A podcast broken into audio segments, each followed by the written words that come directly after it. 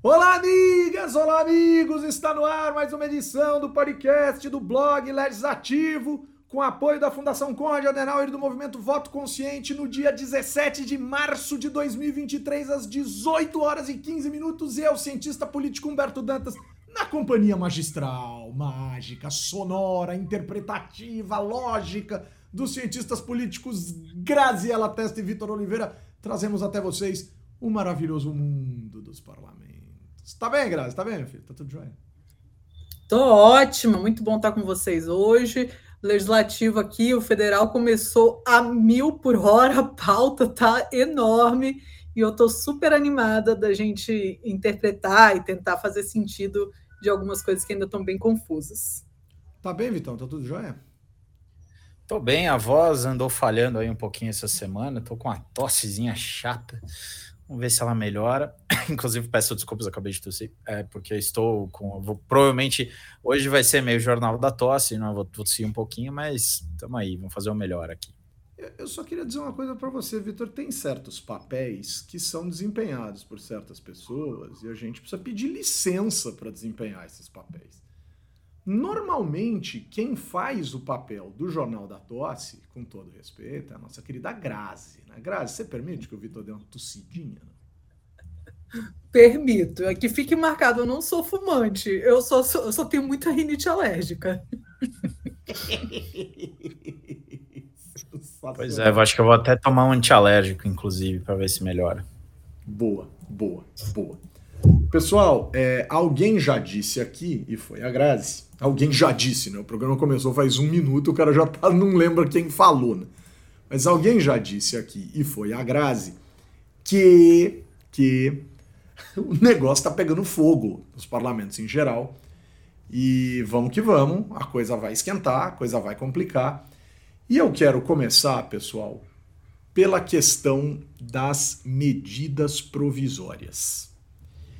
Existem hoje, de acordo com uma matéria muito legal do Poder 360, mas existe hoje um volume de aproximadamente aí 26 é, medidas provisórias aguardando decisão do Congresso Nacional, obviamente em prazos diferentes, e óbvio que uma parte desses prazos acaba chegando no governo Bolsonaro, né? Então tem é, duas medidas provisórias já há mais de 100 dias que estão lá no Senado. O prazo máximo é 120.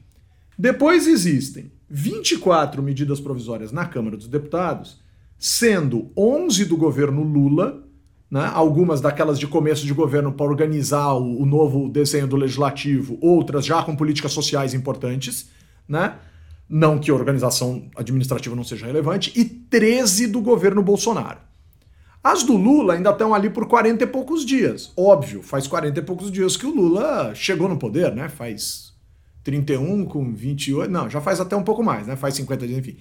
Mas o que a gente precisa tomar cuidado, pessoal, é que o embrólio em torno da lógica do que será o processo de tramitação das medidas provisórias pode emperrar a agenda do país pode emperrar a pauta do país.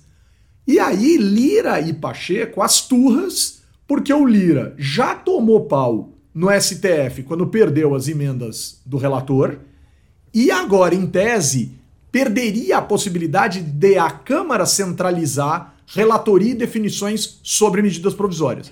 O Lira diz, inclusive, que é antidemocrático devolver o Senado para esse jogo. Eu não entendi o argumento, né? Mas a gente vai precisar resolver essa parada. Tem um monte de senador querendo aparecer e tem o Pacheco tentando resolver, mas os dois estão com dificuldade de diálogo. E aí, Grazi, paralisia institucional por piti legislativo, é isso?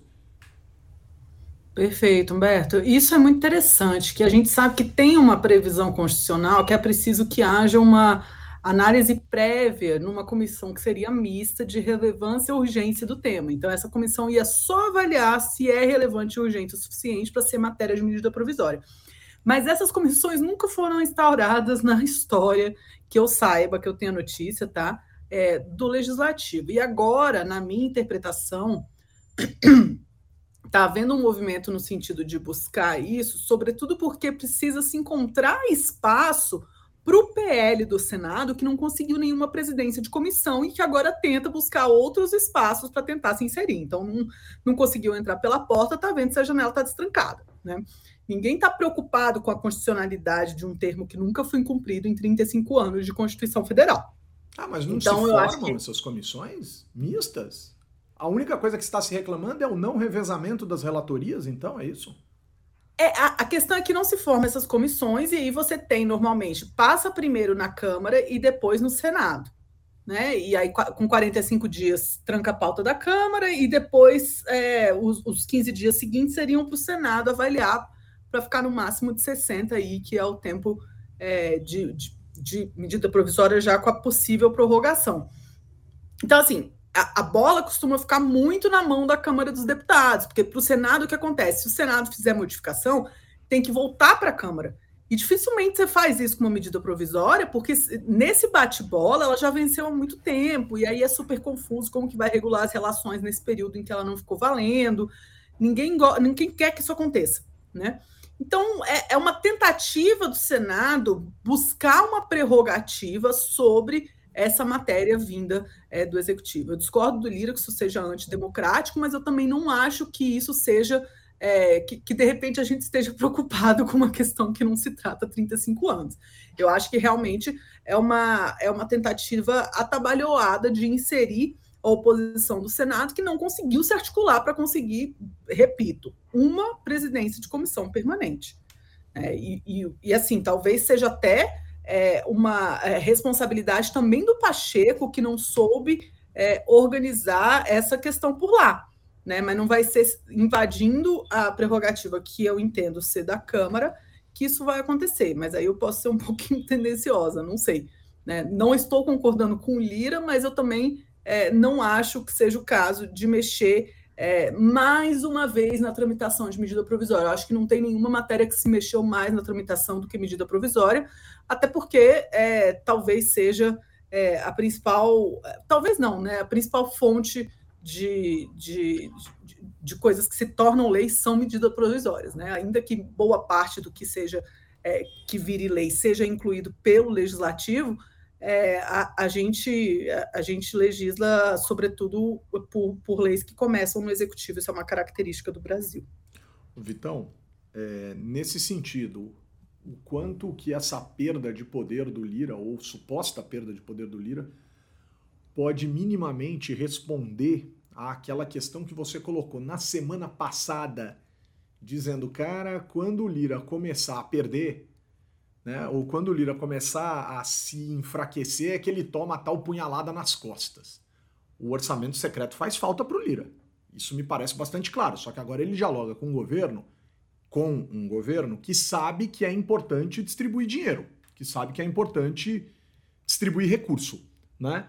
Já é, agora ele estaria perdendo a possibilidade de entregar relatorias de projetos importantes, né? Que também é uma forma de poder. Né? Quando você entrega a relatoria para alguém de alguma coisa, sobretudo do executivo, você dá a essa pessoa, por exemplo, inclusive poder de chantagem sobre o executivo ou de negociação sobre o executivo. Em que medida que parece que o Lira está sendo cercado aí? Fica parecendo hiena em. É, podia ser um episódio cri-cri, na verdade era, eu errei a pauta. Mas e aí, Vitor? Como é que funciona isso, hein? Então, só uma, só uma questão, assim, uma, uma, leve discordância aí com relação à Grazi. Na verdade, as comissões mistas funcionavam, sim, para as medidas provisórias. Né? Antes da, é, da pandemia, até antes da pandemia, se eu não me engano, desde o começo do governo Dilma, as comissões mistas em toda a medida provisória funcionavam. Inclusive, é um dos grandes pontos de, como posso dizer, incidência política que a sociedade civil conseguia fazer, porque era muito mais fácil, ou muito menos difícil, para ser mais preciso, discutir alterações e as emendas que eram apresentadas e a relatoria enquanto a coisa estava na comissão mista. E aí, quando saía da comissão mista, ia para o plenário da Câmara, depois para o plenário do Senado, muito mais já com um acordo feito é, do que a maneira como foi. Inclusive, um dos pontos de discordância nesse momento entre o Lira e o Pacheco, pelo que falaram, é que nos bastidores o Lira até topava a volta das comissões mistas, desde que a Câmara tivesse um número maior e não fosse em paridade, como funcionava anteriormente, né? um número hum. maior de, hum. de, de pessoas dentro da comissão. Né? É, é, eu acho que tem aí sim uma, uma tentativa da Câmara de. de é, ou da, na verdade, não é da Câmara, né? É do Lira, muito particularmente, de é, evitar é, o funcionamento das comissões de uma maneira geral. Ele não gosta de comissão especial, o Lira gosta de grupo de trabalho. Né? E ele gosta de plenário. Né? Ele gosta dessas duas coisas. Então, a, a medida provisória não passando pela comissão mista, ela vai direto para o plenário da Câmara atualmente, e isso, além de tudo que a Grazi falou, dá um poder pessoal para o Lira assim, muito grande, né? Ele com os, com, com seus asseclas, com, com as lideranças de bancada. É, do ponto de vista, né, concordo muito assim que a, a questão não, eu não vejo Lira sendo cercado, na verdade o, o, Senado tem uma carta na manga, que é uma medida, uma PEC que já foi aprovada, que muda o tempo da tramitação, dá um ritmo diferente para a tramitação. Mas que aparentemente não tem sido suficiente para deixar o Lira com, com medo. Né? O que está acontecendo é que o Lira está tá sequestrando o processo legislativo, e aí, por tabela, ele deixa o governo, de uma certa forma, refém desse processo, e aí o governo está pressionando o Pacheco. Assim, né? Parece que o Pacheco topa né, esse acordo das medidas provisórias. Mas aí já parece que essa semana o Lira mudou de ideia. Então, assim, tá, tá muito difícil chegar num acordo e as medidas provisórias estão prestes a serem caducadas. É, os líderes da Câmara estão.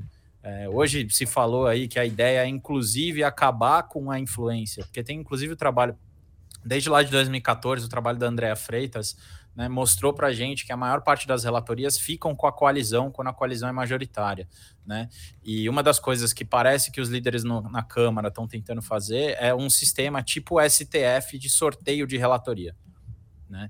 Então, para as medidas provisórias. Isso daí seria assim, uma loucura em termos de, de processo legislativo, né? mas, é, enfim, é, é, é eu, eu, não vejo. Líder... É. Que loucura isso. Que loucura. E essas coisas estão sendo discutidas a sério, né? Então, é, enfim, gente, acho que a gente vai, ainda vai ver aí nas próximas semanas, com certeza, né? Já atropelando a pauta também, com certeza essa discussão vai ser o principal das próximas semanas. Né? Agora, esse negócio que você colocou, Vitor, das comissões serem paritárias, né? De terem lá o mesmo tamanho, né? É 12, são 12 senadores e 12 deputados federais. Cara, 12 deputados federais dá para contar com os caras. Com 12 senadores não dá para contar, cara. Só tem 81. Né? Então, assim, matematicamente, o esforço do Senado é gigantesco. É gigantesco. É um negócio completamente surreal. Né? Porque você não consegue. Você tem lá um, um, um caminhão de medidas provisórias, que muitas vezes aparecem. Né? Assim, aparecem muitas medidas provisórias. Não são centenas, mas é uma quantidade significativa. Se você tiver. Você não pode ter 10 medidas provisórias. Você não pode ter oito uhum. medidas provisórias que você já ocuparia o Senado inteiro, em tese. Em tese. Né? Então, se o governo. Tem mais uma coisa, Humberto. Não, Oi. tem mais uma coisa, desculpa te interromper. Além de tudo, a, a comissão mista garantia que o relator principal, por assim dizer, né, essa figura que promoveria a maior parte das alterações, seja na Câmara ou no Senado, fosse alternado porque assim, a, a relatoria da comissão mista era primeiro uhum. da Câmara, depois do Senado, primeiro da Câmara, depois do Senado, primeiro da Câmara, depois do Senado. Então, assim, isso acabou, porque se começa sempre pela Câmara, e a maior parte das alterações é feita na Câmara, é sempre a Câmara que está comandando, tá, é a dona da bola o tempo todo, né? Então, então, era aí que eu queria chegar. Quer dizer, o Senado não tem matematicamente capacidade de concorrer com a Câmara. Ao mesmo tempo, a gente não pode deixar o Senado de fora desse jogo, né? Fica estranho. A não ser que, ah, mas o Senado tinha que ser uma casa revisora. Mas não dá nem tempo dos caras revisarem. Grazi. Mas, não, é só uma observação, Humberto, porque claro que proporcionalmente são muito mais senadores do que deputados em relação ao tamanho da casa. Mas no Senado tem muito menos. É, é, o, o, Senado, o, Senado não tem aquele funil de projetos que a Câmara tem. Então, normalmente, a Câmara tem muito mais coisa em tramitação e pautas muito mais extensas nas arenas em que está acontecendo os debates. Né? Do, por quê? Porque normalmente tem que filtrar na Câmara para chegar ao Senado. Então, mesmo que no Senado tenha menos gente, tem assim, tem uma quantidade de trabalho menor também, assim, né? É claro que tem outras coisas que são prerrogativas só do Senado, as indicações, sobretudo, de, de membros do executivo, que tomam muito tempo e que é, tomam muito da agenda deles, enfim. Na parte legislativa, especificamente, é, ele, eles, o Senado é mesmo uma casa revisora, né? E aí a Câmara, como tem essa coisa de afunilar, né, aqueles milhares de projetos que aparecem de, vindos do Executivo, do Legislativo, enfim, né, é, eu, eu tenho a sensação de que, que realmente é, a, a, coisa não fica tão desequilibrada assim por causa disso. Eu, eu entendo, Grazi, mas a sensação que eu tenho, cara, é que a despeito dos grandes volumes de muitas coisas, o que se vê nesse país fortemente é o, o, ato de legislar pelo executivo a partir de medidas provisórias e o quanto isso é estratégico para a realidade do país. Se a gente fosse converter uh, essa, essa, essa, essa, esse volume todo de, de, de, de, de matérias legislativas, se a gente fosse converter em peso efetivo para a realidade, talvez grande parte da realidade do país seja de, determinada ou formatada a partir de medidas provisórias. E aí o que eu acho uhum. que o pessoal está reclamando é, cara, estão deixando a gente de fora, né? É aquela história do churrasco, cara. Pô, tem muita linguiça, tem muito pão, tem muito queijo, uh, tem muita farofa e tem pouca coisa bacanaça, assim, né? Tem pouca lagosta, tem pouco camarão pistola, aquela coisa toda. Caraca, que churrasco. O churrasco com camarão, pistola e lagosta, velho. Que churrasco que você anda frequentando? Eu achei que você ia falar picanha, de repente. Eu... Me chama aí pra esse churrasco. Eu vou a muitos churrascos no Rio Grande do Norte, onde esse tipo de iguaria existe e às vezes é mais barata que a picanha. Então, só para. Abunda, né? Abunda, abunda, abunda. A bunda não falta. O que abunda não prejudica em alguns momentos, né? Já diria o ditado. Ô, pessoal, vamos desejar aqui boa noite para todas essas pessoas queridas que estão conosco. Renato Natalino, que não falou em cestar hoje, porque amanhã ele vai trabalhar. Então, nossas considerações, os nossos sentimentos. E, ao mesmo tempo, bom trabalho, porque trabalhar é genial. Né? O Felipe Vidal desejando boa noite, o Wilson Paz desejando boa tarde, o Rodolfo Dalmo desejando boa noite, cada um no seu fuso aqui, ou na sua percepção do entardecer, né? Uma galera maravilhosa, o Caio Melo dizendo boa noite, aí eu dei a bronca, ele falou, ó, o coordenador deu bronca, ele não podia ignorar. Caio Melo que começou a pós-graduação em ciência política lá na FESP com a gente. O nosso maravilhoso Léo Guarujá, por sinal, eu lembrei do Léo Guarujá essa semana, pessoal, porque eu saí para jantar na quarta-feira com a turma do fundão da escola. E aí, bicho, eu, eu sentia que só faltava o Léo Guarujá ali com a gente, bicho, porque o lance. É, o nível foi aquele, cara. O nível foi o nível fundão. O Natalino dizendo que ouviu a Grazi na CBN e assim sucessivamente. O Matheus Araújo dizendo pela primeira vez assistindo ao vivo, então um grande abraço a Matheus Araújo, bem-vindo aqui outros, né? Coisa maravilhosa. O Buna, né? E toda essa galera sensacional. O André Montoro dizendo que tá com saudade da gente, que deveria estar tá fazendo TCC, mas está né, postergando aqui o início das reflexões para nos ouvir. E o Rafa Fix, direto do Panamá, incluindo o Ale Passos, o advogado do Legislativo. Para completar Rafael, tudo isso. Rafael que está merecendo um baita parabéns, porque foi papai pela segunda vez, acho que hoje, essa semana, certamente país, cara. O cara tá ouvindo então, a gente vou até adiantar o abraço virtual aqui, que é muito especial. Rapaz, o cara tá ouvindo a gente da maternidade, bicho. Que coisa maravilhosa, provavelmente, então, sei lá. O Grazi, aí, né, o complemento sensacional. Nasceu hoje, olha só, Rafa. Parabéns, Rafa, que fantástico, que fantástico. Luz que me ilumina o caminho e que me ajuda a seguir.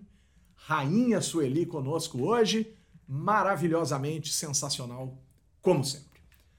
Pessoal, muita atenção nessa questão das medidas provisórias e a gente vai voltar nisso muitas vezes, não tenho nenhuma, nenhuma, nenhuma dúvida. Agora, se na semana passada a senhora Graziella Guiotti Testa Bruce estava sentindo falta da reforma política, eis Gente. que o doido da palestra resolve levantar a mão e falar uma asneira qualquer com todo o respeito, senador Humberto Costa, ou você está jogando para alguma plateia que eu não sei qual é, porque não existe plateia para reforma política em termos de eleitorado. Se você acha, por exemplo, que você vai fazer um novo mandato de senador porque você propôs a reforma política, eu aposto com você que você não consegue. né? Que você não consegue. A, a, a pauta de um senador para se reeleger deve ser outra. Reforma política eu tenho certeza que não é. Né? Ou eu imagino que não seja. Aí o cara me resgata a história de uma constituinte exclusiva para reforma política. Cara, eu acho que ele passou mais vergonha com, esses, com esse post do que os filhos do Bolsonaro passam reclamando do preço da gasolina e quando vai olhar é no governo do pai deles. Porque eu acho mais doido o cara que tomou um impeachment com a presidente, enchendo o saco por causa dessa bodega. Não entendeu? Vou usar até o Maluf, lembra daquele negócio? Morou no estrangeiro, não aprendeu nada. Desequilibrado. Tomou o impeachment e não aprendeu nada. Senador desequilibrado. Desequilibrado. Não entendeu nada.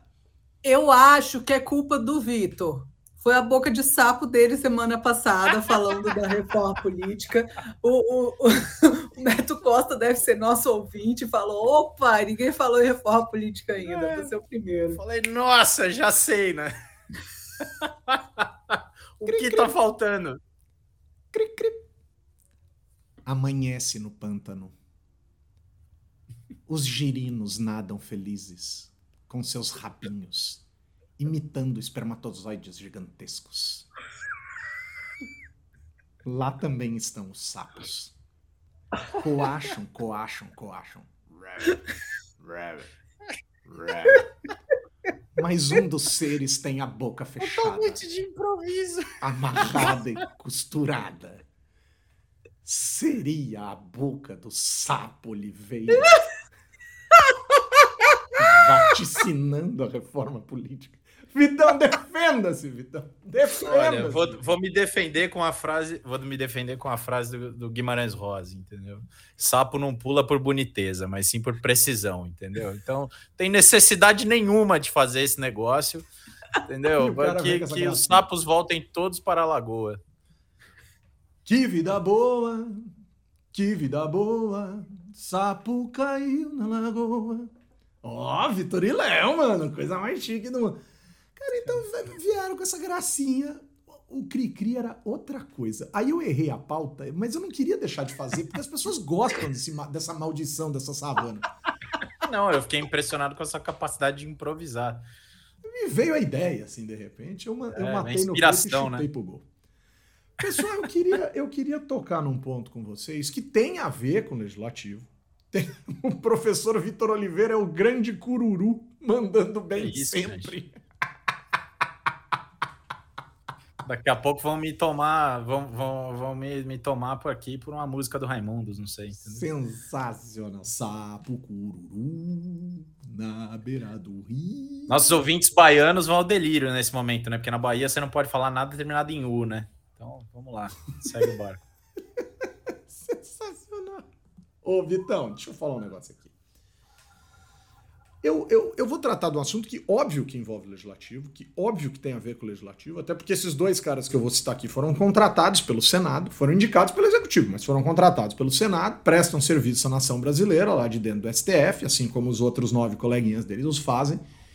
E existe uma lógica de composição do Tribunal Superior Eleitoral é, que tem sempre no sete membros do Tribunal Superior Eleitoral, dois membros do STF, e o STF é sempre quem preside o TSE. Beleza, é assim, pode olhar para trás, é isso que vocês vão encontrar. Maravilha, ótimo.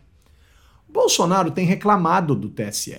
Reclama da urna eletrônica, reclama do TSE, reclama que foi perseguido por Alexandre Moraes, reclama que lá dentro do TSE e mesmo dentro do STF tem gente pró-Lula e blá, blá, blá, blá, blá, até agora falando lá né, no talk show do Pateta lá na Disney, falando bobagens e bobagens e bobagens e bobagens. Bom, paciência, ele tem direito de falar até certo ponto, às vezes ele ultrapassa, não pode, etc. Quando não pode, ele manda uma cartinha, pede ajuda do Temer e coisas desse tipo. Agora, saiu, né, e tudo indica que isso está consolidado, que presidente do TSE em 2026 e seu respectivo vice serão os ministros, dois pontos. Cássio Nunes Marques e André Mendonça, os dois indicados de Bolsonaro que o Senado contratou para o STF.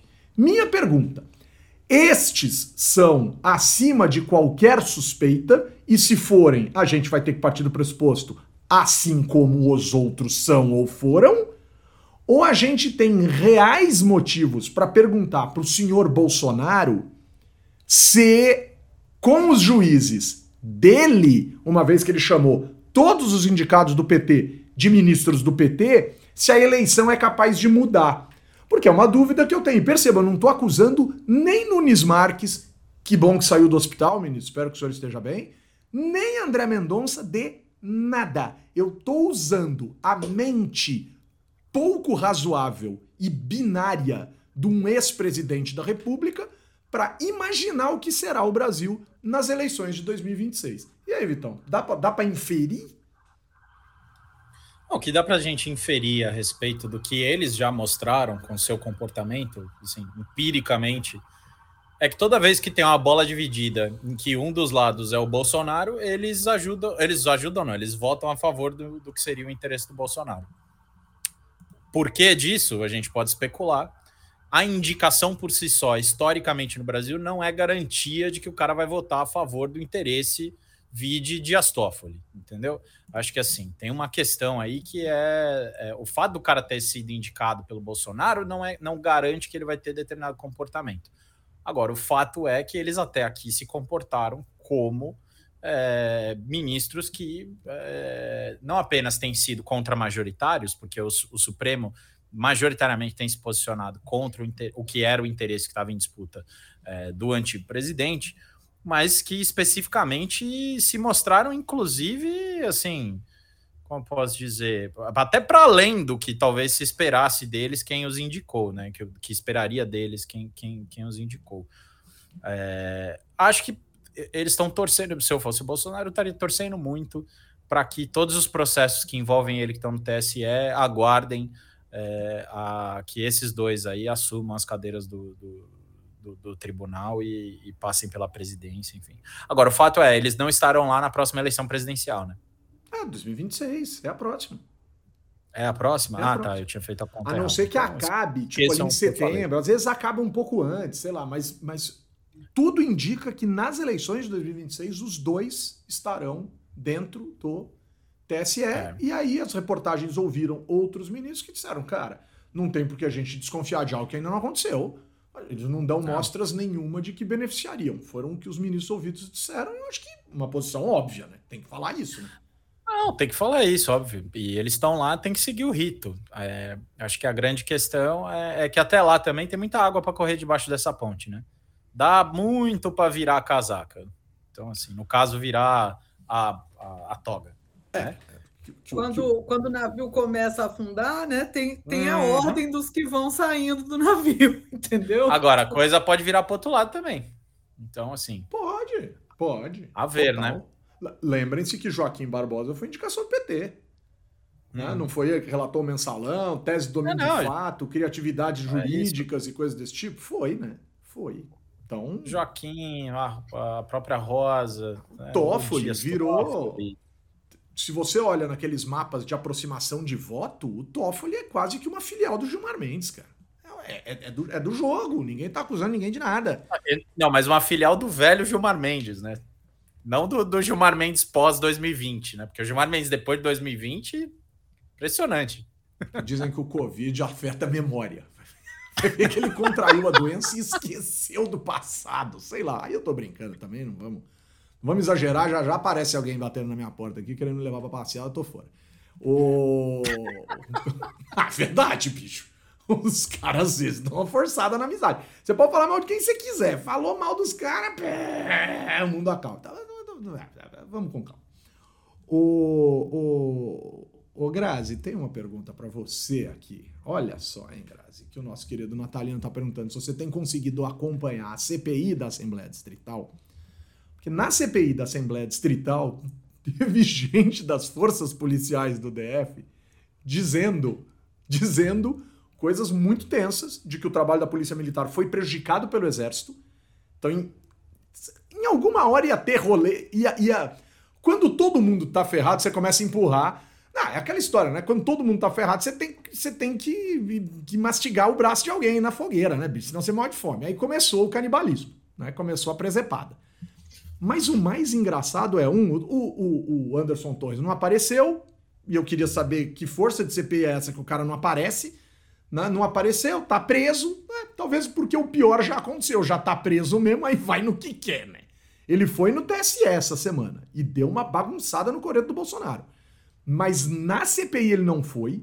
Mesmo a CPI, depois do primeiro no-show dele, dizendo: não, você é, desperta muito o interesse da imprensa, você é muito popstar. Olha que bizarros os argumentos. Então vamos fazer seu depoimento sem filmar, sem registrar. Queriam fazer uma coisa meio só para ele, assim, que eu achei sinceramente estranhíssima. Nem nessa ele foi. Agora, o pirado que foi na CPI, Grazi, de um maluco lá, foi dizer que parte dos envolvidos nas manifestações acreditavam piamente que seriam ajudados por extraterrestres. Mentira, não, isso eu não vi. Essa parte você não acompanhou. Falou, falou. Falou, falou. Inclusive, foi a única manchete que saiu desse processo todo. Sensacional. Olha, Ó, eu vou. Já já, cara, tem o Savana, já já a gente vai ter que criar a série Alienígenas do Passado. Porque, pelo amor de Deus, cara, o cara veio com uma dessa, bicho. O cara me veio com uma dessa. O cara me veio com uma dessa. Agora, Grazi, essa do Torres escolher tá meio demais, não tá, não? Ele não teria que ir lá, não. E teve gente que pôde ir lá, mas conseguiu da justiça o direito de ficar quieto. É, que, que isso acontece, inclusive, no Legislativo Federal. Eu não sei qual é o grau de obrigação que eles têm de ir ou não, Humberto. Eu sei que é, eu estou curiosa para o que vai ser da CPI, até o, o, que eu tenho visto até agora da CPI, eu não tinha visto os extraterrestres, mas eu tenho, é, tenho entendido que está sendo bem conduzida pelos deputados distritais do DF, o que é uma grande surpresa.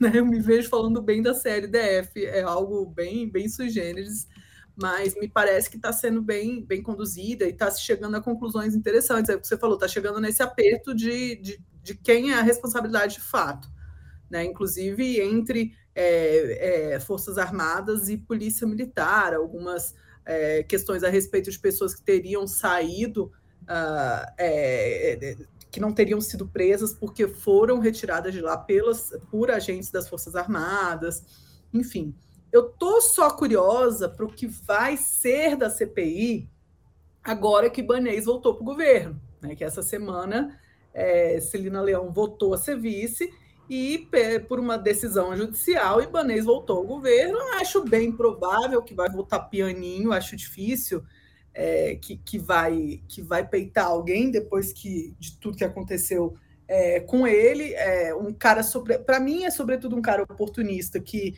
é, não soube ler o cenário é, de, forma, de forma macro na hora certa, né? não entendeu que, a, que o governo tinha mudado e continuou é, com a mesma fidelidade. Não, não tem muita dúvida de que houve conivência é, da alta cúpula. Né?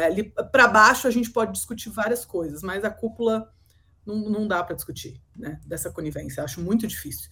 Claro, precisa, isso é uma, uma opinião como cidadã, não é como especialista, nem como, é, nem como alguém que está investigando o caso. Como cidadã, é a sensação que eu tenho. Né? E mesmo que não sejam diretamente culpados, são culpáveis né? Nos, por, por terem negligenciado. Então, é, enfim, né, eu, tô, eu, espero que a CPI continue com o mesmo gás, com a volta do governador, mas acho que pode prejudicar o governador que voltou para o cargo dizendo que não tem mágoas, que volta tranquilo, que vai fazer o trabalho dele, blá blá blá, etc. Nananinas, nanananas. Mas olha, bicho, eu tô, eu, tô, eu tô querendo ver o resultado do legislativo para cima desse governador, porque o do judiciário a gente já conheceu, o cara foi afastado. Né? Então eu quero, eu quero conhecer o que o legislativo vai produzir e aí o ex-comandante de operações da Polícia Militar do Distrito Federal, Jorge Eduardo Naime, que foi quem deu a, a, o depoimento essa semana para a CPI dos atos antidemocráticos, como está sendo nomeada aí a CPI na Câmara do DF, afirmou ter ouvido de muitos manifestantes acampados em Brasília que os extraterrestres iriam ajudar o exército a tomar o poder. Eu gosto dessa ideia, ou dessa tese. Muito bom! Aí, ó, abre aspas para ele. Eu estive algumas vezes no acampamento, conversei com algumas pessoas. Teve um que me abordou um dia e falou que era um extraterrestre. Que estava ali infiltrado e os extraterrestres iriam ajudar o exército a tomar o poder. Eu gosto. Maravilhoso! Cara, é, é, incrível, porque no desespero. Bom, teve aquela cena, né, da galera assim, apontando para cima, esperando os ETs aparecerem, né? Acho que foi lá no, no sul, não sei se em Santa Catarina. Agora, eu queria dizer uma coisa para essa galera, cara. Essa galera que se diz muito assim, afeita a Deus, não acredita em Deus, né? Porque você precisa de ET se você tem Deus do teu lado. Ah, mas eu acho que é todo mundo, tem toda uma gama aí de. Não, mas não eram os deuses astronautas, entendeu? Achei um isso. Deve ter outras dimensões também. E essa semana que teve o Oscar, ganhou tudo em todo lugar ao mesmo tempo. Por que não falar de outras dimensões também, né? Todo mundo. O Leocádio está dizendo fora PT, vem ET. A Grazi já está na crista da onda, porque ela tem um gato de outro planeta, chamado ET. Desculpa. Deixa meu gato, Beto. Para de atosanar meu gato. O Anderson tá falando em alienígenas do futuro e tá mandando saudações de Jacamar para você, Grazi. Só que ele tá na Avenida Paulista ainda. O pessoal, o, o lavajatismo, como uma tendência assim de uma forma de a justiça agir, né, da maneira como esses caras achavam que ela tinha que agir, tal. Tá lá representada no Congresso Nacional predominantemente pelo senhor Sérgio Moro, que declarou essa semana que não tem medo de cara feio, que não adianta olhar para feio para ele dentro do, do, do, os colegas olharem feio para ele. Ah, Sérgio Moro, você não tem medo de cara feio, tu não sabe, você tem espelho em casa, né? Senão você viveria amedrontado, né, bicho? Porque você tem uma cara feia do tamanho de um fim de mundo, velho. Cara esquisito. Não é que ele seja feio esteticamente, aí vai de cada um, mas ele faz cara feia para as coisas, né? Agora, Sérgio Moro, puta bobagem isso, né? Não tenho medo de cara feio. Esse negócio sempre de ficar se falando. Mas enfim, tá lá representado por ele no Senado e pelo Deltan Dallagnol na Câmara dos Deputados. Beleza. E aí o CNJ puniu o Bretas e agora um outro juiz pediu pro senhor Eduardo Cunha, que já até tá assinando artigo em jornal, né? É, para ele devolver seis carros de luxo. Galera, tem uma guerrinha de narrativas aí, de lavajatismo versus coisas da nossa natureza? Grazi, sua opinião, porque o Vitor está no momento tosse dele. ah, Humberto, tá, tá, tá, meio.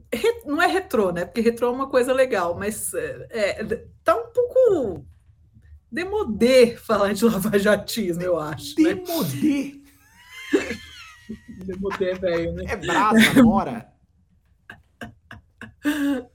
É, é, é, meio fora de moda, né? Eu, é, eu, ia ser bom que tivesse sobrado disso tudo, e é importante que isso exista, uma fiscalização com, é, constante sobre os agentes públicos para evitar uma revolta pública legítima com relação a algumas coisas que acontecem, né? Como poder público comprar um carro de lixo, luxo. Não, não, não faz sentido ter carro mais, né? Por que, que você não aluga? Por que você não faz uso de aplicativo? Tem várias coisas que o poder público pode fazer para economizar em muitos casos, não em todos, mas na maior parte deles. Né? Então, é, tem, tem, várias coisas que podiam, é, que, que podiam ser lidas como demandas populares se manter, mas assim, o grosso da Lava Jato, que foi a, a, o uso político do judiciário para finalidades específicas, a gente acho que ninguém tem saudade, e esse ficou velho mesmo. Né? E aí a gente vai ver qual que vai ser o resultado é, dessa turma que veio nessa, né, nessa toada, se eles vão ter algum tiro político. O Sérgio Moro já demonstrou ter muito pouco, né, com toda aquela confusão que ele fez de troca de partido ano passado, que a gente falou tanto aqui. Vai mudar de novo. É, dificilmente é, vai, vai durar muita coisa, não me parece ter de fato tino político. E vamos ver como fica também o, o, resto da turma do Lava Jatismo, se alguém se mantém, o que se mantém. Mas o que, o que eu acho que é mais importante é a gente saber que existe sim uma, uma, uma demanda popular para esse tipo de transparência e de, é, e, e, de bom gasto público, né? E é ótimo que exista. É, o problema só é se ela recorre, ela termina caindo num punitivismo e numa é, e, e num um moralismo meio besta, assim, né? Que às vezes acho que mais atrapalha do que ajuda é, na moralização né, das, da o, coisa o, pública. O Moro com gasto público, no tempo que ele passou no Podemos, se a gente considerar que o fundo partidário é um recurso público destinado aos partidos, claro que ele vai dizer, mas está na lei que o dinheiro é do partido, mas os pedidos dele foram bem estranhos para quem tem zelo por gasto público, né? Ou por dinheiro público, ou por equilíbrio de gastos, foram bem estranhos, né? Se isso vai para frente, se isso vai ser julgado, se, vai, se é só pedir desculpa, né? Que é, um, é, um, é, é uma é uma figura jurídica que ele criou quando ele foi ministro da Justiça, tal, aí são outros 500, são outros 500, né? O Vitão, era para ser uma fusão. Depois, era para ser uma federação. E agora, eles estão dizendo que pode ser que seja um bloco. Daqui a pouco é um traque, né? Mas esse namoro. Porque do... é um happy hour. É, daqui a pouco é um happy hour. Boa, Grazi. Boa. Bota nível nesse programa. Gente... Bota nível nesse programa. Bota a gente substituiu por um grupo de trabalho.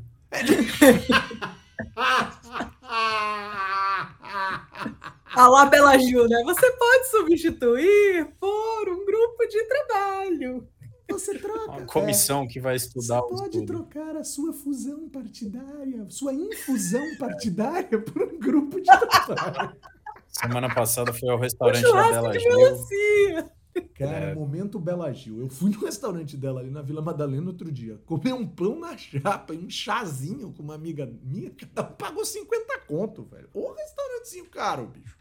Todo caro respeito. e convenhamos, toda vez que eu vou lá, eu só como Toda vez que eu vou lá, eu só como uma salada. Toda que é excelente. Que uma, sal... uma salada cara... de punk. Não, eu, morava na, eu morava na mesma rua, né? Eu Duas entendo. quadras para cima. Eu entendo. Mas olha só. A minha, a minha, a minha esposa é vegetariana, né? Então, assim, a gente tinha que. O cara reclama da minha lagosta e toda vez que ia no restaurante, cara. Pelo amor de Deus. Foram, sei lá, eu fui lá quatro vezes, acho. boa, boa, boa. Salvou, salvou. Era do lado de casa, de vez em quando eu pegava eu... o notebook e ia lá tomar um café, entendeu? Mas eu ah. comer, comer no restaurante, eu como uma... Tem uma salada de punk que é muito boa. Punk são plantas, plantas. alternativas, né? Aí e tal.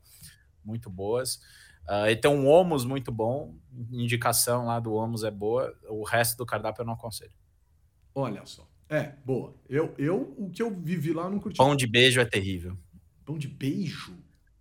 É, é um pão de queijo sem queijo, não faz o menor sentido. É, é, é, isso. Nossa, eu ia vir com uma piada da quinta série que ia cair a linha, assim, cara. Mas deixa pra lá. O... a gente tá falando disso mesmo. Coisas, né? Não, então, por conta da fusão. Então, assim, cara, aonde União Brasil e progressistas vão parar? Lembrando que o PFL, que é a semente histórica do União Brasil, ou uma das sementes históricas do União Brasil, veio do progressista. É a costela de Adão. Que, exato, que era o PDS barra Arena. Vitão, não, tem nenhuma chance disso. A gente já vem adiantando aqui há um tempo que não ia acontecer, né? A gente não consolidou ainda nem a fusão do PSL com, com o Democratas, já, já vai botar mais um no barco, ainda tá dando briga, tá dando problema, inclusive agora, com relação à adesão ao governo. Então, assim, é uma coisa é, aliás, eu ainda não. É, ainda para mim tá difícil de entender essa história, mas, mas obviamente que a União Brasil tem uma bancada que assim ainda não se consolidou internamente, enfim e tal. O progressistas, bem ou mal, funciona do mesmo jeito há muito tempo. A novidade é que agora eles estão na oposição, em tese. Não sei quanto tempo vai durar isso aí, né? É. Também não sei, porque depois que o presidente do Republicanos. Ô, Grazi, depois que o presidente do Republicanos disse, pô, se eu tivesse três ministérios, eu entregava tudo que o governo precisa. Cara... E a gente sabe que sim, né? É isso, é isso, é isso, é isso, é isso, é isso. Eu acho que o PP só não é governo ainda porque tem a presidência da Câmara. Mas é isso que eu ia falar. Eles tiveram o apoio do governo para a presidência da Câmara. Se isso não é ser governo, eu não sei o que, que é. É, e sabe o que eu acho? Ah, tem, tem, um pouquinho mais. Eles querem mais, Graça. Não, precisa um ministerinho. Mas vem me fazer é. esse doce de que não é. é... Não, porque é muito louco. Fica o Ciro Nogueira dizendo que é oposição, louvando o Bolsonaro, falando do Bolsonaro como presidente nacional do Progressistas, Mas o Arthur Lira fica dando entrevista dizendo assim: olha, o governo ainda não tem a base necessária para montar o seu apoio e tal. Nitidamente dando sinais e sintomas de que ele está ajudando, cara. E ele vai ajudar em troca de recurso, o que é básico e todo mundo sabe. Então é muito engraçado isso, cara. Agora, o recurso saiu da mão dele, né, Humberto? Eu acho que essa chiada toda saiu. da semana passada foi por conta daquela movimentação do RP2, que agora a tendência. Sim. Desculpa, tô furando a pauta, furei a pauta. Não, pode furar, pode Os atropeladores de pauta, não, cara. A gente tenta fazer, a gente tenta fazer um negócio sério, organizado, e olha no que dá. Que Atropeladores vez, anônimos. Primeira Vocês vez que não sabem, história... gente, a gente passou a semana inteira trocando o zap para ver novas estruturas de construção de pauta coletiva.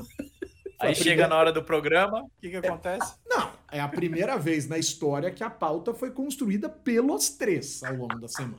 Foi bonito, foi bonito. Né? Foi chique. Foi, foi Agora, foi é claro, chique. alguém. alguém... Você tá me incluindo por caridade, porque eu contribuí minimamente. Assim. Não, filho, não, não, não, não. senhor, não, senhor, não me venha com isso. O, é. o, mas eu acho que tem um lance interessante, importante aí. O pessoal diz uma coisa: guerra das CPIs.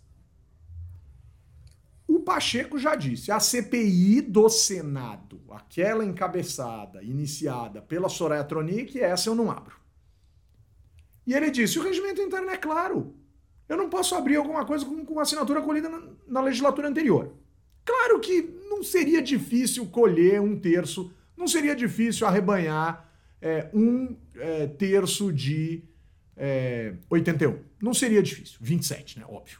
Então não seria difícil tomar esses 27 assinaturas, mas pela Soraya Tronic liderando do jeito que ela quer, ela dificilmente vai conseguir.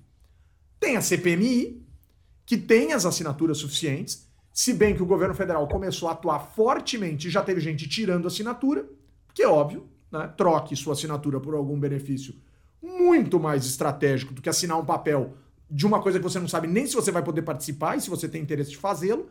Né? Então, óbvio que tem muita gente que meteu assinatura ali, como teve também na CPI do Covid, lá do governo Bolsonaro.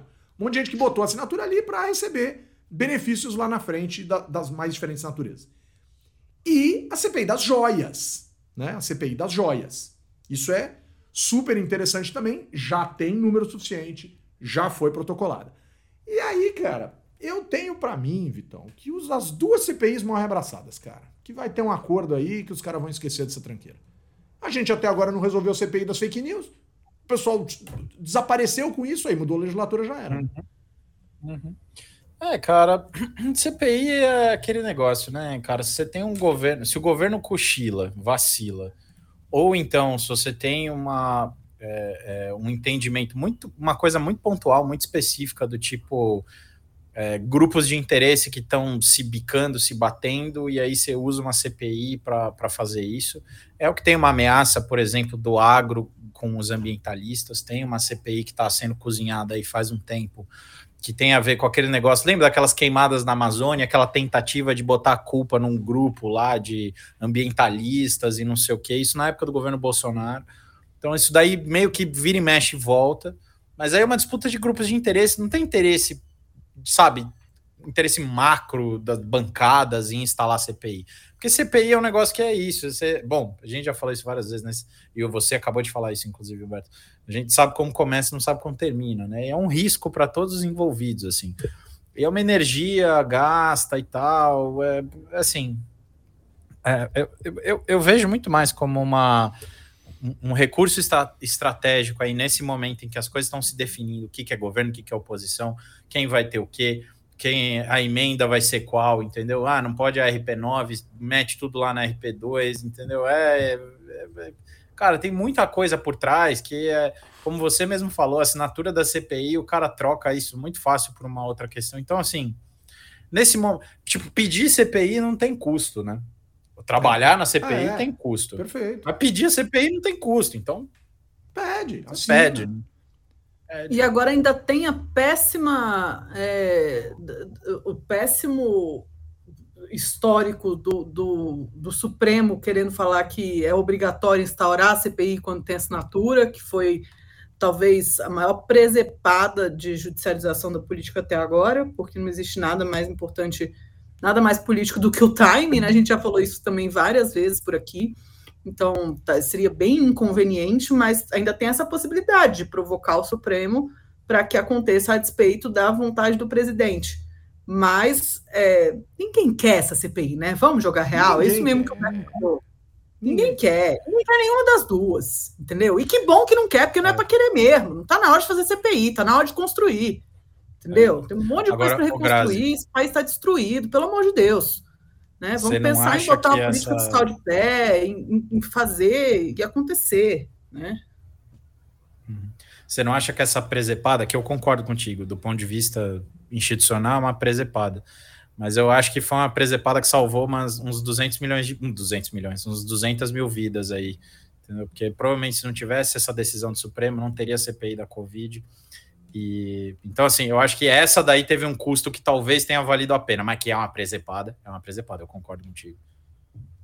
É. Mas também poderia ter um tipo de demanda popular que levasse o presidente a acolher essa CPI da Covid no Senado entendeu? Eu acho que não dá para substituir. Eu concordo com você, foi fundamental ter tido a CPI da Covid, é, mas eu, eu, não, não sei se da, o contrafactual é que se não houvesse uhum. o Supremo, não haveria é, CPI. Não sei. Talvez se o uhum. Supremo não tivesse intervido mais à frente, ela tivesse sido instaurada pelo próprio Legislativo, talvez tivesse sido mais legítimo. Sei lá, né? Talvez ele esteja sendo poliana também. É, é, que o Pacheco ali errou feio, assim, né? Porque não tinha nem como ele dizer que não teria que ter, porque ali não dava para defender, né? Tanto que o Bolsonaro ficou acusando ele, acusando ele, acusando ele, mas nesse caso o Bolsonaro que me desculpa, cara, mas é a arma das minorias. Agora, ruim foi a comp... ruim pro governo foi a composição da CPI. Porque o governo tinha a possibilidade de ter pessoas na CPI a seu favor.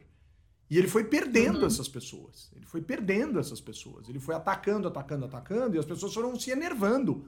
A CPI começa num ritmo muito mais brando do que termina, por duas razões. Porque o Bolsonaro atacou e porque o Senado contratou uma consultoria e descobriu que parte expressiva dos haters que estavam atacando a CPI eram robôs. Aí eles falaram: ah, não é? Então bora fazer. E fizeram. Mas eu duvido que não tenha senador ali muito contra o governo que não tenha sentado para discutir com alguém se era para ser contra ou a favor. Duvido que não tenha, porque isso é do jogo da política. É. Né? Isso é do jogo da política. É. Né? Eu acho que a gente viveu uma situação tão sui generis assim que eu dou um desconto para essas é, decisões ad hoc do judiciário nos últimos anos, que inclusive o Humberto aqui no nosso podcast sempre reclamou, né? E eu sempre contemporizei. Eu acho que agora, por exemplo, daqui para frente, eu gosto da ideia de ser mais rígido em relação ao que a forma como o judiciário vai tratar as coisas, né? É, mas é um problema seríssimo agora. Esse negócio de tem assinatura instala, puta, isso aí é um problema sério. É tenso, é tenso. Tem razão, tem razão, tem razão. O, o pessoal, deixa eu tratar de trazer a questão do Natalino aqui, que está dizendo que Uh, existe também o limite máximo de CPIs acontecendo. É, no Senado tem essa regra, em algumas assembleias, em algumas câmaras, enfim, tem lá um, um, um, nível máximo de CPIs acontecendo. E ele diz que o orçamento secreto não deixava o Pacheco também abrir a CPI. Ou seja, ele estava recebendo um lado e ficou meio daquele jeito, e aí o STF encheu o dedo em cima e o cara teve que afinar. Mas o Bolsonaro ficar reclamando do Pacheco, nesse caso, nesse sentido em especial, não me parecia fazer é, sentido à época, a gente chegou a discutir isso aqui. Ô, Grazi, diz para mim uma coisa. Tem, tem, tem pauta positiva hoje, Grazi? Tem. Tem, demais da conta. A legislativa, mas não é isso ainda. Mas é... Gente, a gente está tentando um nome para um quadro de pautas positivas do legislativo. Então, estamos agora vai legislativo. Cultural, concurso cultural, nome do quadro das pautas positivas. Se você tem uma ideia, mande para o Instagram do Legislativo. Não, manda pra Grazi. Se for agora, vai. Eu vou cantar a música do do Bruno e Marrone toda semana. Agora vai. Portanto, pessoal, por favor, mandem as suas ideias. Logo, como eu vinha dizendo. Talvez mais um motivo para vocês mandarem suas ideias para o nosso Eu achei que você ia mandar cultural. Um, um agora aguenta coração. Não, é muito pior. Agora vai. E aí, Grazi? Então, fala do agora vai, vai, Grazi. O que que tem para o que que tem para hoje? Ô, oh, Grazi, é o que tem para hoje é o nome do quadro, hein? Pô, mas é o que tem para hoje, é, é, é, assim, não é bom. É o que é, é ruim, né? É, é, ruim. exato. É total, é, su, é, um, é um negócio totalmente subparetiano, assim, subótimo. Aí você é se tipo contentou. miojo, assim, né? Não, é o brócolis. Não, brócolis hoje é, bom, é o que tem pra janta hoje. Hoje é bom, quando eu era criança era horroroso. Hoje é uma delícia.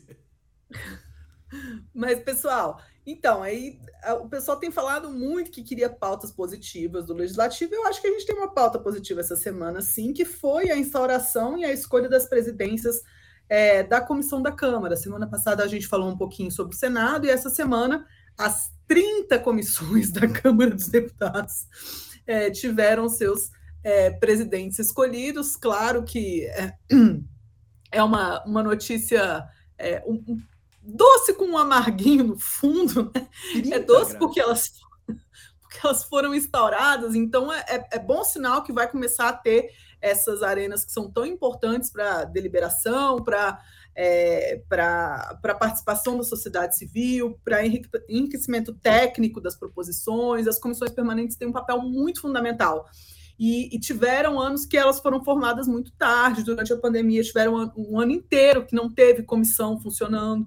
Né? Então, é uma boa notícia a formação das comissões. É, a gente vai começar a ver mais efervescência é, no parlamento e mais é, proatividade dos parlamentares que têm mais é, capacidade de atuação individual no âmbito das comissões do que no plenário, do que em outras é, arenas mais de lideranças. Então, a, a boa notícia é isso: foram instauradas comissões é, o, já se esperava, a CCJ ficou com o PT, com, vai ser o Rui Falcão, que vai ser o, o presidente da Comissão de Constituição e Justiça é, da Câmara dos Deputados.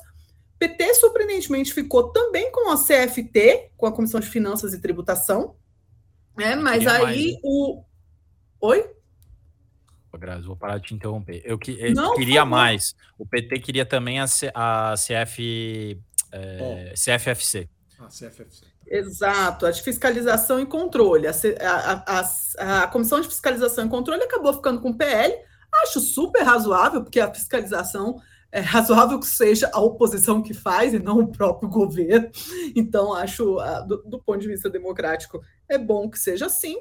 E, e, enfim, né? Então, daqui em diante, a gente vai começar a ver todas as 30 comissões, como vocês já ouviram aqui, é, teve um aumento. A, a, aumento maior, né? Parece um pleonasmo, é, mas aumento não é. do aumento, né? É um aumento do aumento mesmo, então é, é um aumento maior. já é, era 25, que já era um aumento, agora foi para 30. Eu já falei para vocês que desde 1826 até 1991 sempre ficou entre 12 e 16 comissões.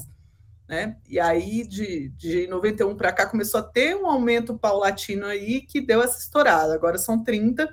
E, bom, enfim, vamos ver se isso vai é, deslegitimar outros espaços ou se vai contribuir para a centralização é, do presidente, que é a minha maior preocupação.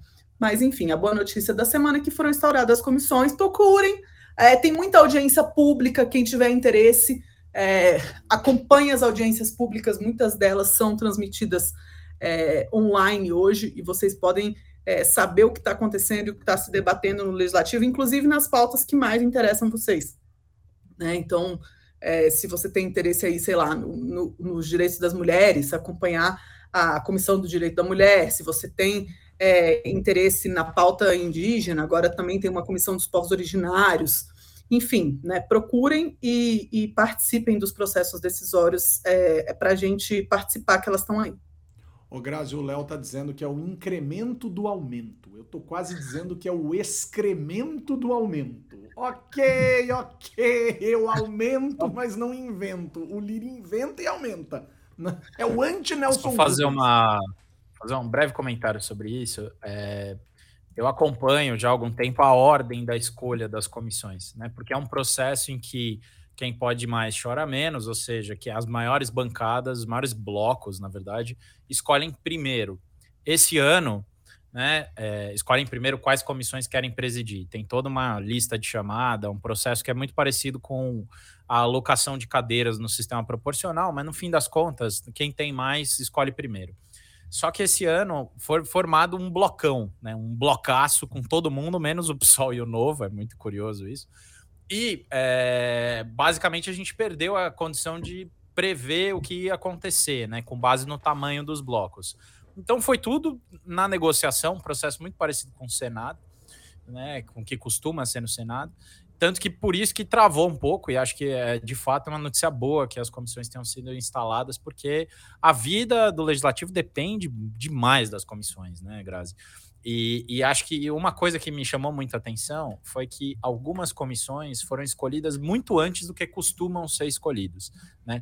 Na média, a comissão é, de fiscalização financeira e controle é, fica lá depois da décima para ser escolhida.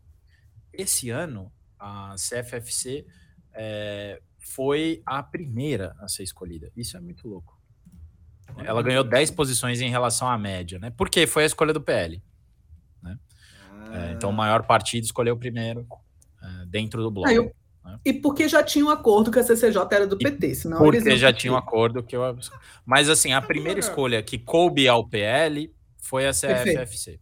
Né? Agora, a pessoa é, olhando os a segunda... blocos. Desculpa, Vitor, completo, completo. Não, só para concluir. Duas outras comissões que, para mim, isso sugere um pouco a tônica do que vai ser o, o, as discussões no parlamento, pelo menos é, em termos de causas, temas.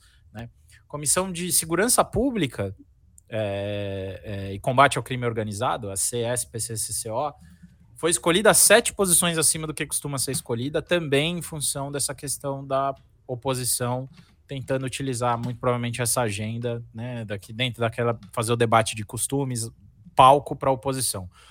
Agora, uma outra que tem a ver com a disputa muito intensa que ocorre hoje em dia entre as duas principais frentes que envolvem aí setor privado e sociedade civil na Câmara dos Deputados, o ambientalismo e o agro. A CEMADES, né, Comissão de Meio Ambiente e Desenvolvimento Sustentável, é, ganhou mais de seis posições em relação ao que ela costuma ser escolhida. Então, assim, para mim mostra como a centralidade do debate ambiental ganhou o legislativo. Não é só o, o executivo que está trazendo essa pauta, por motivos vários, a gente pode discutir depois, né? a SEMADES, então meio ambiente, de fato, parece que vai ser uma tônica, não sei se da legislatura, mas pelo menos desse ano, no legislativo. Era engraçado, né? A gente falou desse blocão que foi montado para a eleição da mesa diretora, mas depois tem uns outros blocos para as atividades legislativas, né? Porque eu estava pesquisando outro dia, tem um bloco de 254, aí tem esse bloco. Não, foi desfeito o blocão. Foi desfeito, foi desfeito, o blocão. Foi desfeito. Ele é montado, os blocos, inclusive, só os que são montados no comecinho da legislatura é o que valem para. E logo depois eles costumam ser rearranjados. É isso que é bravo, porque é isso que é definido no início, que a, a regra de proporcionalidade segue com essa definição inicial, ela não muda. Tá até o final da legislatura, as regras de proporcionalidade, tá essa doideira. É terrível, é terrível. Nossa. Isso é uma das coisas que não se revisa no regimento, né, mas de fato é bizarro isso. Que destreza, hein? O pessoal, Alex Han, buenas noches, feliz cumpleaños a sua companheira su hijo querido, tantas personas, una emoción muy grande con nosotros hoy, preguntando acá si parlamos, parlamos, también conocido como hablamos, acerca de la tramitación de las CMPs. Sí, Alexandre, lo primero ítem de la pauta de hoy. Isso, o... isso tudo é vontade de comer pizza, Humberto. É, pois é. Legislativo, me ajuda, te ajudar, legislativo. Ex-deputado Onyx Lorenzoni, derrotado nas eleições do Rio Grande do Sul para governador, com a graça do bom Deus e a consciência do povo do gaúcho, vai devolver joia que ganhou quando era ministro, porque ele também ganhou. Outros ganharam também e estão devolvendo. Estão aparecendo uns relógios. Tá virando assim a farra da joia. E a galera tá com um pouco de. Quem tem cotovelo tem medo, como a gente disse outro dia, estão devolvendo joias. É... ex-deputado, se o senhor tiver com algum peso na consciência, sem algum problema, liga para o Sérgio Moro e pede desculpa, que ele desculpando, o senhor não fez nada de errado, como a gente sabe que aconteceu lá atrás, quando o senhor, criminoso confesso do uso de caixa 2, pediu desculpa e o Sérgio Moro perdoou. Paciência. Depois você limpou tua barra pagando a multinha. Né? Mas esse vai ter que devolver. Estranha, as, estranhas as declarações de Dallagnol sobre a questão das joias, bem esquisitas, né? A gente começa. O senhor soube ser deputado rápido. A questão é saber se quando o senhor era do Ministério Público, o senhor não era tão convicto quanto o senhor é como deputado. O deputado Infeliciano, por sinal, hein, deputado, eu queria saber se toda essa coisa que você botou na cara, essas plásticas, esses dentes, essas coisas todas, se isso aí foi pago com o nosso dinheiro cabelo, tudo se foi pago com o nosso dinheiro ou se foi só o sorriso. Que a gente sabe é, o que dente saiu. foi, né? O, dente, dente, a gente foi. sabe que saiu. O dente a gente sabe de onde veio. Isso é, é nítido, todo mundo sabe. Mas ficou com, com ironiazinha de oitavo nível, de oitava categoria, em relação à ministra Margarete Menezes. É, deputado, se um dia o senhor conseguisse ser, como artista que acha que é, um milionésimo do que essa mulher é, aí a gente até poderia conversar. E eu nem tô falando dela como ministra, porque essa é uma experiência nova que ela disse que ia aprender, mas ela vai aprender muito mais rápida do que o senhor aprendeu a ser ser humano. É... Cara, só no Brasil, né? Feliciano falar mal da Margarete Menezes. É, é, é só, é, é, uma piada, né? O, o, infeliciano falando mal da Margarete Menezes. É uma tristeza, mas tudo bem, deixa pra lá, vai, deixa pra lá. Jesus, mano. O, a polícia prendeu, Grazi, o vereador Juninho do Jacareí de Mangaratiba por homicídio e tentativa de homicídio. Olha, depois eu digo que o legislativo é um espelho fiel de qualquer sociedade. Vai ter o pior e vai ter o melhor de cada canto. Pelo amor de Deus. E mais uma vez. Ah, e a Assembleia Legislativa do Estado de Rondônia instituiu a medalha, a medalha Professor Olavo de Carvalho. Olha, Rondônia tá na vanguarda da Astrólogo. Por que, não fazem astrólogo? Exato, Graça. Exato. Claro. Por que, que não falam astrólogo? Então, não podia ser a medalha Astrólogo Olavo de Carvalho destinado aos cidadãos é. e às cidadãs geniais que acham que são ETs? Entregue pelo astronauta Marcos Ponte, né? É tudo planeta tal, né? bota pra frente tal. Aí alguém vai dizer, mostrou ignorância, não sabe o que é astrologia. Ah, galera, sei, mas faço questão de não, de não me envolver muito, assim, porque eu acho. Eu não, não gosto. Pronto, não gosto. Não acho legal. Não curto. Não, eu respeito a religião de todo mundo.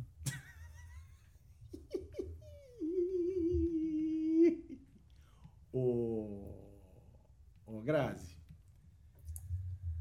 Me dá um abraço virtual. Opa, tô demais. Vários abraços virtuais essa semana. Olha, bom, primeiro abraço virtual, já falei aqui para o Rafael Fix e para o Tiago, bem-vindo ao mundo, segundo filhinho do Rafael Fix, nosso ouvinte aqui fiel. É, outro abraço para o Flávio Issa, que é de Jacareí, mas ele, no caso, não foi acusado de nenhum assassinato e falou que o pessoal de Jacareí é legal, é, diferente não, mas do o vereador. vereador não é de Jacareí, é o bairro da cidade, Jacareí. A cidade de Jacareí é outra cidade. Não, mas ó, Jacareí já teve umas coisas bravas lá também, Sim. viu? De, na Câmara lá. ó, Jandira, não, mas região. O é, é sempre... é boa, não, mas Jandira é Osasco, Jacareí é Vale do Paraíba.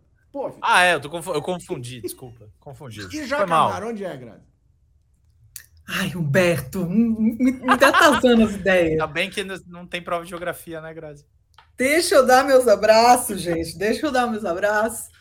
E aí também tem um, um abraço virtual para o Carlos Andreasa, que me convidou para falar na CBN essa semana, sempre um prazer falar com ele. E para o Bruno Bolognese e para o Leão Vitor de Queiroz, com quem eu dividi mesa também na UFPR. Eles tiveram a semana de abertura do programa de pós-graduação em ciência política deles e eu tive a grande honra de dividir mesa falando sobre os, os desafios e potencialidades do legislativo e do judiciário. Então, pronto, foram os meus abraços virtuais da semana. Ô, Grazi, a gente quer instituir aqui o hashtag Fica a Dica, Grazi. Além do abraço, alguma dica especial, Grazi? Alguma coisa assim que você acha que é imperdível que as pessoas precisam ver? Não? Ah, hashtag fica dica. Sim, eu tenho uma dica essa semana é, de episódio de podcast. Pessoal aí que curte uma podosfera, essa semana eu escutei um episódio que eu gostei muito da Rádio Novelo Apresenta, que é um podcast. Novelo? Rádio Novelo Apresenta. E é o episódio Caixa Preta? É, o episódio Caixas Pretas. É, achei que tá muito. Le... Bom, a Rádio Novelo é muito primorosa em tudo que ela faz, mas esse episódio está muito fora da curva. Então a minha, a minha dica da semana é essa para vocês. Boa. Vitor Oliveira, me dá um abraço virtual. Então, é, queria mandar um abraço virtual para Flávia, que está deixando a Pulso Público essa semana e vai trabalhar no, é, no Ministério da Igualdade Racial. É, a Flávia foi uma pessoa assim muito muito especial aí nessa trajetória dela na Pulso Público. Agradecê-la também. Convivemos pouco, mas é isso, né?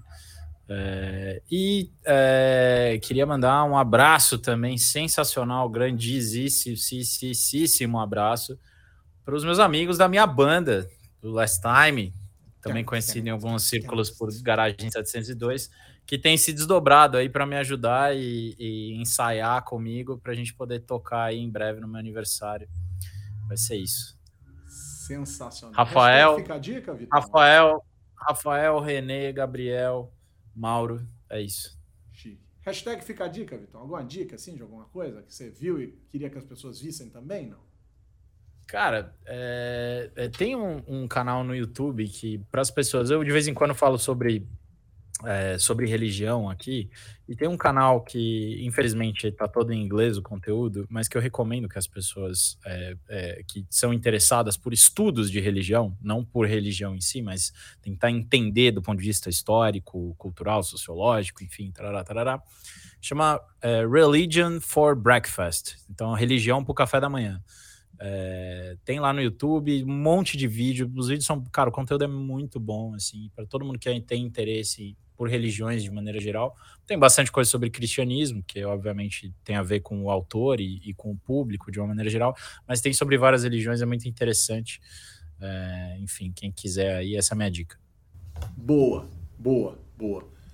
Eu vou mandar um abraço muito especial para o José Henrique Nascimento, diretor do Renova BR, meu querido amigo Zé a galera linda do ProLíder e para a galera da FESP, as aulas começaram, pessoal. Então, para os meus alunos de pós-graduação da FESP, sejam aqueles que eu coordeno no curso de Ciência Política, sejam aqueles para os quais eu apenas leciono no curso de Estudos Brasileiros, forte abraço para a galera, também para os professores, etc.